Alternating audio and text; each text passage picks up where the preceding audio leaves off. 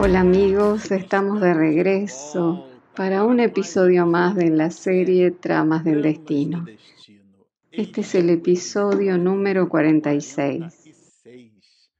Bueno, a usted que nos está acompañando a través de este canal, nosotros estamos iniciando con este episodio y también lo vamos a concluir al capítulo número 23 de esta obra maravillosa, Tramas del Destino, en donde el propio autor espiritual, después de aquella verdadera trama que nosotros intentamos explicarla un poco a propósito de las observaciones muy consistentes que realiza Miranda, nosotros intentamos explicarlas.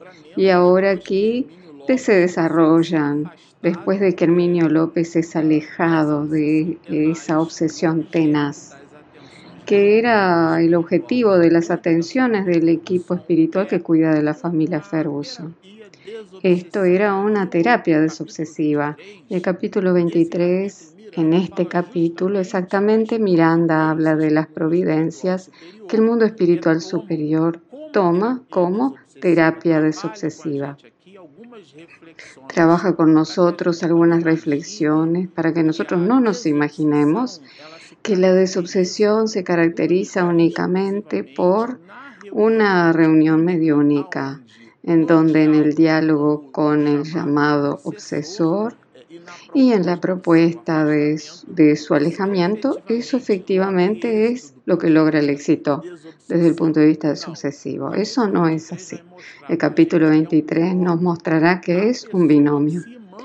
La persona que se imanta psíquicamente a aquel espíritu o a aquellos espíritus, ella necesita hacer una alteración en su psiquismo. Desde el punto de vista terapéutico, fueron varios los asuntos colocados en este capítulo y nosotros pusimos luz en algunos de algunos aspectos. Y Miranda comienza diciéndonos que eh, eh, fueron tomadas en nuestro plano de providencias especiales sobre Lisandra con el fin de auxiliarla en su proceso depurador. ¿Por qué? Porque ella realmente estaba con el psiquismo bastante desordenado. Ella tenía su estructura psíquica totalmente modificada por una obsesión tenaz.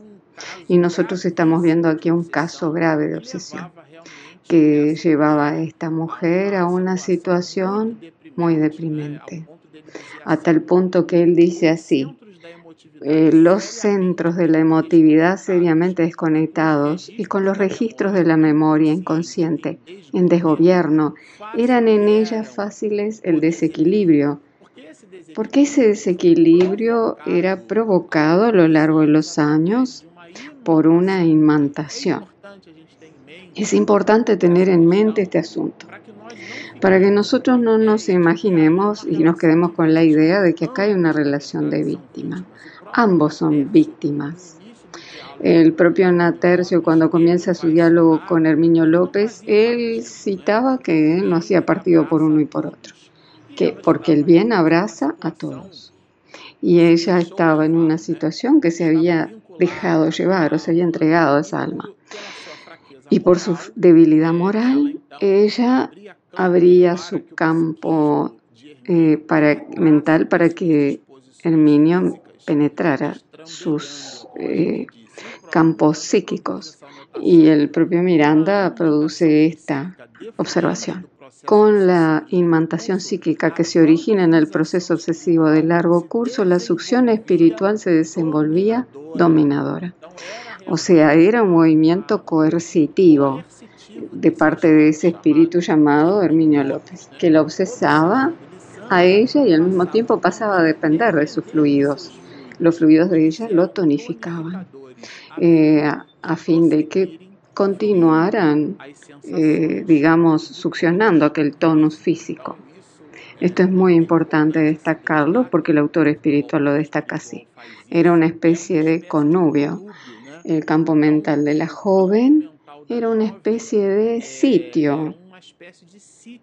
Él lo, lo dice acá, era un sitio de batalla en donde se disputaban las energías de Lisandra, los espíritus. Entonces Herminio López eh, tenía una especie de obsesión eh, primacial, digamos así, y cuando él no estaba, otros espíritus tomaban su lugar. Vean qué grave. Eh, la víctima se le transforma en fuente de vitalidad. Vean qué grave esto. Eran los espíritus absorbiendo las energías psíquicas de esta joven mujer. Y alejar a esos espíritus era el primer trabajo de Natercio, de Miranda y de otros espíritus de, supremos, eh, a tal punto que el autor nos dice así, Apartarlos pura y simplemente, sin orientarlos y socorrerlos cristianamente, redundaría en un fracaso de la empresa, considerando que la luz de la caridad y el pan del amor deben ser destinados a todos, encarnados o desencarnados. Entonces es el tratamiento en realidad ecuánime en ambos lados de la vida. Desde el punto de vista del bien no existe un lado. Eh, aquel equívoco o algo. El ser humano es mucho más ignorante que malo. Entonces, dentro de esa perspectiva, Natercio, que es la autoridad espiritual, digámoslo así, que cuidaba eh, a la matriarca junto con doña Adelaida, que estaba desencarnada, la madre de doña Artemis, y apoyaba ambos a toda la familia. Ellos tomaban cuenta de aquel caso y no tenían una preferencia por uno o por otro. Este es el punto de observación. Dice así, el verdugo frío y calculista así se presenta porque fue construido, frío y calculador, es así porque fue construido por la pusilanimidad. Esto es importante destacarlo porque nosotros no somos víctimas. Eh, nosotros cambiamos el nombre, lo llamamos obsesor y muchas veces lo estamos tratando como demonio. Y en realidad nosotros tenemos que cuentas pendientes con él o con ellos. Y el muestro muestra claramente eso. Nosotros tenemos entuertos, eh, conflictos con esas almas del pasado, estamos vinculados eh, psíquicamente a esos espíritus. En la práctica, a nosotros nos gusta, a pesar de que sea en forma inconsciente, de nuestros fracasos. A nosotros nos movilizábamos así traicionamos a esas almas. Entonces, invertimos la polaridad. Es el amor invertido. Juana de Angelis nos dice que el odio es el amor que se enfermó. Entonces, dentro de esa perspectiva, el espíritu que amaba mucho, a pesar de que no era un amor genuino, era un amor grotesco aún, eh, a pesar de eso, a pesar de, eso era amor y era un, digamos, una arista grotesca. Y hay una unión, ellos están ligados unos a otros. Y eh, por, eso esa pusilanimidad construida entre ambos. La obsesión aún presentándose en sus primeras características, en su forma más simple, revela siempre un anterior causal. O sea, nosotros no estamos inmersos en caos. Como dicen los griegos, no hay caos, hay cosmos, hay organización. Aquello es explicable a través de las relaciones de otros tiempos, a través de nuestras encarnaciones anteriores. Entonces esa relación causal. Si usted está adelante o vive en una situación obsesiva muy grave, nosotros no somos víctimas. Por muy duro que suene, que pueda parecer aquí, considerando que Dios es justo y bueno, nuestras dificultades son resultado de nuestras propias actitudes y de esa relación causal de lo que estamos hablando. Claro que la comprensión de eso no significa un autoflagelo, no se trata de eso, pero la comprensión nos permite una posibilidad de cambio, eh, o sea, reconocer esto está acá, este problema está acá. Eh, ahora que la reconozco, ¿cómo hago para salir de ella? O sea, en lugar de culpa, responsabilidad. Y el texto nos continúa diciéndonos, Miranda, la evangelización del paciente, factor preponderante para cualquier empeño socorredor. Él trabaja otro elemento terapéutico, la oración conjunta y las labores fluidoterápicas mediante el pase pueden determinar resultados óptimos. O sea que observen que acá ella comienza a presentar el objetivo de este título, estas relaciones de terapia. ¿Cuáles fueron las terapias?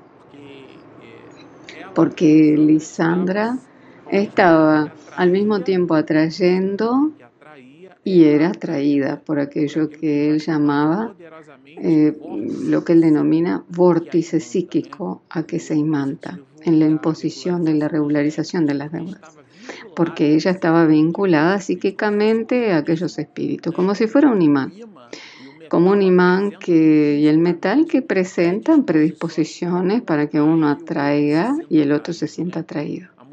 El cambio de fijación mental de la víctima transformada en verdugo resuelta a olvidar y a perdonar la ofensa lo libera del propósito nefado. Es un cambio en el psiquismo. Aquello que exactamente Miranda llama creencia en valores morales superiores. Aquello cambia el, valor, el tenor psíquico mental de aquel espíritu. El hermano Natercio nos invitó a hacer una cuidadosa observación de las zonas cerebrales de la paciente. Está hablando de Lisandra, invadidas por los fluidos perniciosos que le obstruían el discernimiento y la lucidez. Entonces ellos van a percibir, y nosotros acá utilizamos la palabra de eh, digamos, desorganización, porque ella tenía su centro de Brocat, su sistema nervioso, totalmente alterado. El centro de Brocat eh, es el área del habla.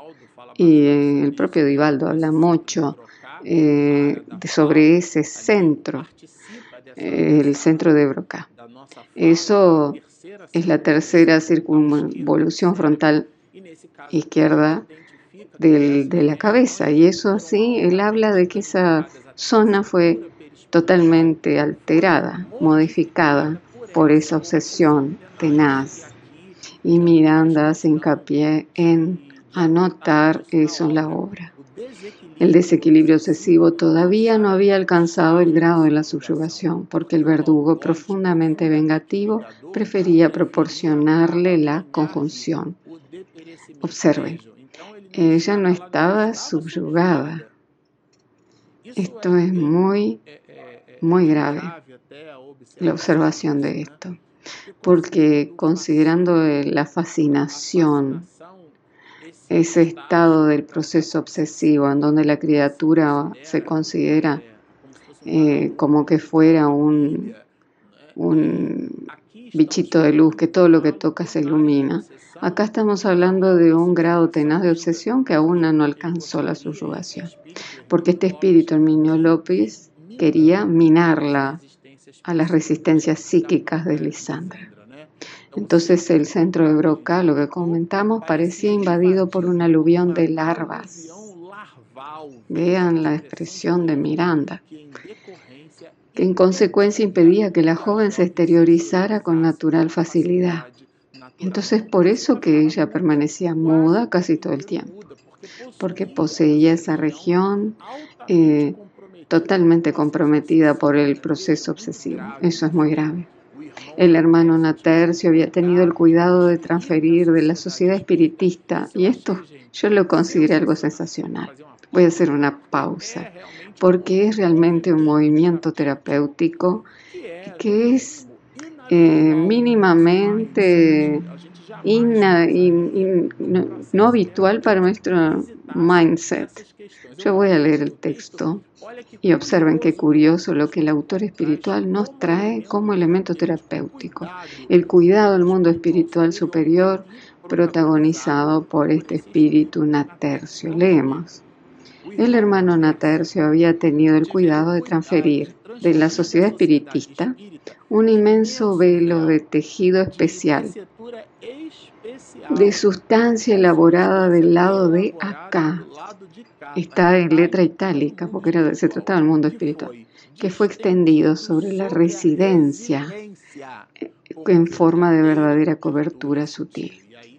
Y esto, claro, que él hablará la finalidad de ese velo. Imagínense ustedes ese velo que cubre la residencia de la familia Ferguson. Era para impedir que las almas penetraran en aquel hogar. Y él incluso dirá que los espíritus intentaban invadir y cuando lo, lo, hacían recibían un tipo de descarga eléctrica, se quedaban enfurecidos y se alejaban de la residencia. Era una red protectora. La red protectora tenía la finalidad de producir emisiones de tenor eléctrico desagradables, semejante a choques sobre los que intentasen romperla, atraídos por el desorden psíquico de la paciente. Observen, eran atraídos por el desorden psíquico de la paciente, un tipo de imán. El espíritu obsesor muchas veces es atraído por aquel halo psíquico. Nosotros con nuestra condición mental atraemos. Y eso no es ni malo ni bueno, pero depende de lo que pensemos.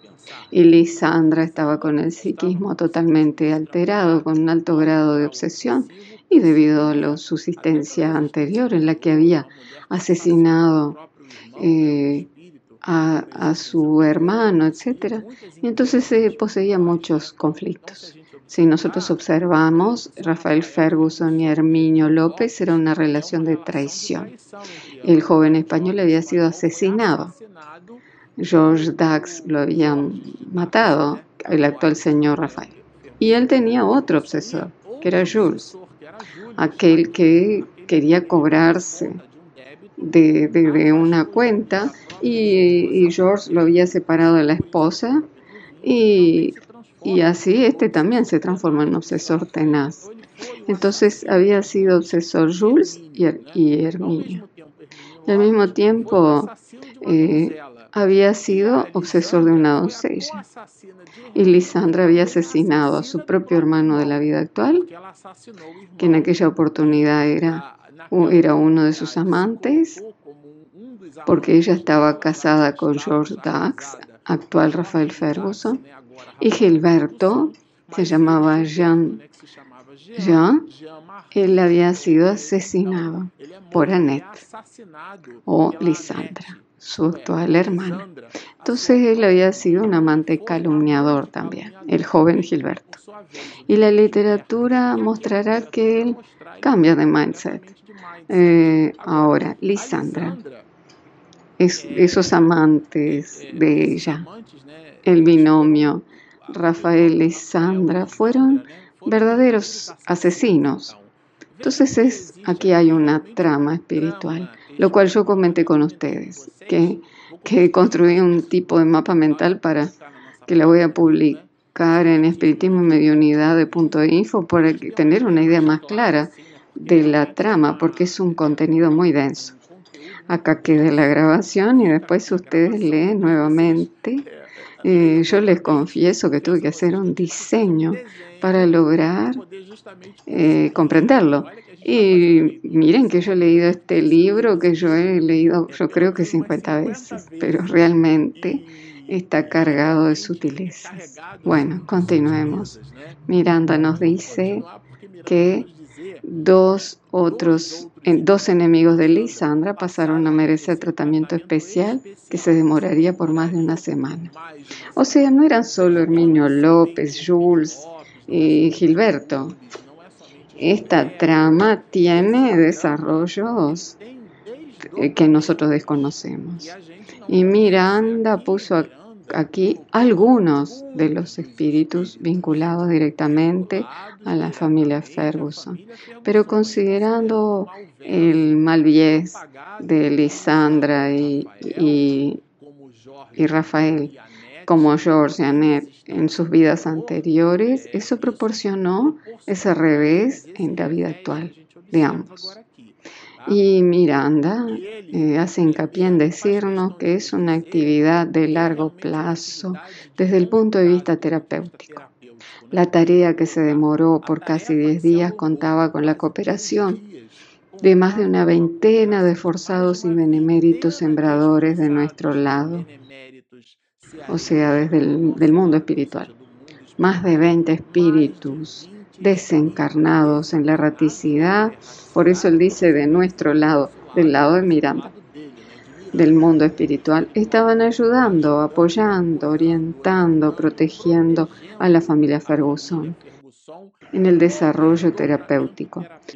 Entonces observen que esta terapia desobsesiva se traduce y se muestra en varias perspectivas. Repito, esta terapia obsesiva, desobsesiva, se muestra en varias perspectivas.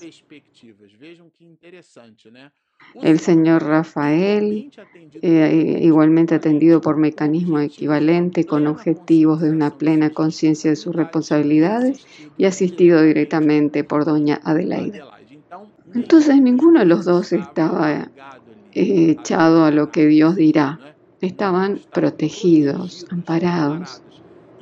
Y esos aspectos relatados por el autor hacen parte del proceso terapéutico.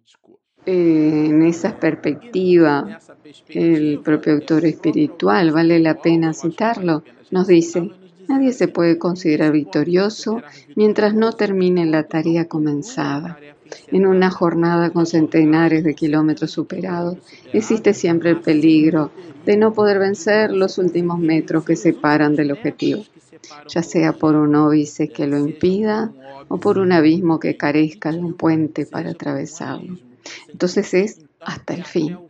Nosotros tenemos que proseguir hasta el fin, hasta el término. ¿Por qué? Porque nuestra organización mental necesita estar muy bien cuidada por nosotros. Él dirá, la organización mental necesitaba asistencia especializada. Claro que sí, la de Lisandra, pero nosotros tenemos que extrapolarlo a estas reflexiones hacia nosotros, si no, nosotros no logramos absorber el contenido de la obra. Aquel que considera que está leyendo una historia romance, la historia de Rafael, la historia de Lisandra, no está entendiendo mucho. Así como quien leyó el Nuevo Testamento, las Escrituras o el Viejo Testamento, considerando esa dicotomía antes y después de Jesús y cree que está leyendo estos personajes, no está comprendiendo ni este texto ni la Biblia en lo que nos ofrece. La traición de Pedro no es la traición de Pedro, es la nuestra, delante de aquello que elegimos como genuino para nuestra vida y lo traicionamos y traicionamos nuestros propios valores, aquella coercitividad, aquel movimiento estoico, intrépido eh, de Job en la emblemática visión de que él tenía necesidad de su paciencia. Aquella, hasta lo denominamos la paciencia de Job. No es su vida, sino que es nuestra paciencia. Nosotros somos los Jobs de la vida. En ese sentido necesitamos deducirlo. Entonces esta ayuda especializada es una necesidad de todos nosotros que va materializada en este entuerto de la familia Ferguson, en el binomio eh, Rafael Lisandra. Continuemos. Hermano Nater utilizaría de ahora en adelante la persuasión de Epifania y sus fluidos cargados de emanaciones físicas para revigorizar a Lisandra. Esto lo encontré muy interesante. Los fluidos eh, saludables de la medium. Recuerden que Epifania es la medium que protagoniza varias de esas comunicaciones. Entonces esos fluidos, por ser un alma diferente, un espíritu noble que transforma la mediunidad en medium nato, en ejercicio pleno de la mediunidad, ¿qué significa eso? El ejercicio plenamente volcado hacia el bien y hacia su transformación no un palco de exhibición, como la mayoría, infelizmente, eh, está allí eh, haciéndolo. No diré la mayoría, pero muchos de nosotros o de nuestros compañeros de jornada no comprendemos los mecanismos sutiles y complejos y benditos de la mediunidad.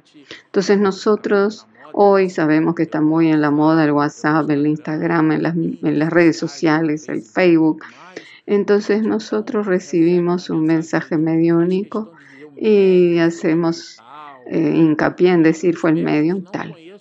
En el libro de los medios yo no conozco ningún momento en donde Allan Kardec se haya dedicado a registrar el medio, como por ejemplo quien transmitió el mensaje de Erasto, de San Luis, de San Agustín, y que hubiesen eh, desarrollado esos mensajes iluminados. Ellos colocaron su firma, pero considerando el personaje que ellos representaban, la historia de la humanidad, dialogan con la importancia del contenido, pero el medio es un cartero, el que entrega el mensaje. Es y alguien que entrega el mensaje no es valorizado por el mensaje que está entregando, sino por el cuidado que tiene en registrar, en salvaguardar ese, ese sobre. Pero hay una relación dicotómica entre el contenido de la carta, digamos, hacia el mensaje y el mensajero. Y desde el punto de vista de la mediunidad es la valoración íntima del propio medio. Es dentro de esa perspectiva que necesitamos analizarlo fuertemente. El hermano Natercio hace una especie de traslado de esas energías, de esa medium que transformó ese ejercicio de su mediunidad que le brinda a ella esa condición de servir mejor. Y Natercio utiliza esa condición para apoyar la, digamos, la recomposición, eh, el revigorizamiento de Lisandra. Y Gilberto, que era aquel espíritu eh, que era Jean-Marie, que había sido asesinado por Lisandra, ya que ella había sido su amante, del actual hermano encarnado, reencarnado, observen que es una trama. Esto hace justicia al título, Tramas del Destino. Eh, y claro que estamos todos destinados a la felicidad. Esto trata la obra. Gilberto, igualmente envuelto en la trama de los destinos que se desarrollaba en su hogar, pasó también a recibir asistencia espiritual más directa. ¿Por qué? Porque recuerden que él poseía ahora un esfuerzo honesto para acertar, porque él había conocido una joven, Tamires, y es la que lo ayuda a cambiar su, eh, digamos, sus propósitos psíquicos. Y así él va proponiéndose cosas mejores. Entonces, investido de las responsabilidades cristianas y sinceramente interesados en el auxilio fraternal, emiten rayos mentales de tenor específico, de los cuales nos valemos para alcanzar los resultados superiores. Entonces, ese movimiento hacia adelante la onda mental agrega y desarticula las moléculas que componen la materia en sus múltiples y complejas expresiones. Él hablará de esa energía pura que está en la base de todo, las energías de nuestra mente. Nuestras acciones comienzan en el campo de la idealización. Nosotros proyectamos, articulamos psíquicamente. Entonces nuestro mundo íntimo es un prólogo, es el proscenio del palco de las grandes realizaciones. Todo comienza en la mente y la mente es la responsable por la atracción de las almas. Y esto es un hecho neutro. Dependerá de lo que usted piensa, idealiza y su proyecto de vida, lo que sucederá. Y continuando con el atendimiento, le hablará del medium pasista, que habla de la emisión de fluidos de epifania que eran como un paz. Habla del movimiento energético y nos cita, cada criatura emite las vibraciones que le son propias, cabiéndole el deber ineludible de perfeccionar tales energías. Y él fuertemente menciona en este capítulo la idea del debido cuidado que debemos tener con nuestras energías, con nuestro pensamiento, con nuestro campo mental. Dime con quién andas y te diré quién eres. Divaldo hace una propuesta invertida. Dime quién eres, dime tu campo mental, lo que piensas, cuál es tu juicio de valores y cuáles son tus elecciones Dime quién eres y yo te diré con quién andas. Porque dentro de esa perspectiva, la tesis de Divaldo, nosotros atraemos y somos atraídos por espíritus afines. Entonces, de esencial relevancia, por tanto, la ayuda de los compañeros en la realización de la caridad moral y espiritual, particularmente los socorros a los obsesados que pululan en agonía por todas partes, esperando por nosotros. Entonces, esto es un emprendimiento del propio Miranda. Él se coloca como una de las almas que protagoniza ese trabajo de ayuda. Después de realizado toda esa preparación en el mundo espiritual superior, esto es muy relevante. Él dice, cabían al Señor ahora los resultados de los benditos esfuerzos realizados y cierra así el capítulo. Es la parábola del sembrador. Nosotros lanzamos la semilla, pero el florecimiento pertenece a Dios. Nosotros no somos responsables por los resultados. Tenemos que hacer nuestra parte bien hecha. Y dentro de esa perspectiva cierra este capítulo número 23 nuestro querido actual profesor Manuel Filomeno de Miranda. Bueno, si usted nos acompañó hasta acá y le gustó el contenido, pero aún no se suscribió, por favor hágalo y toque la campanita para que usted reciba las notificaciones. Y también tenemos el aplicativo gratuito eh, disponible en Play Store y en Apple Store. Están hechas las invitaciones, bajen nuestra app, suscríbanse a nuestro canal, síganos y mucha paz.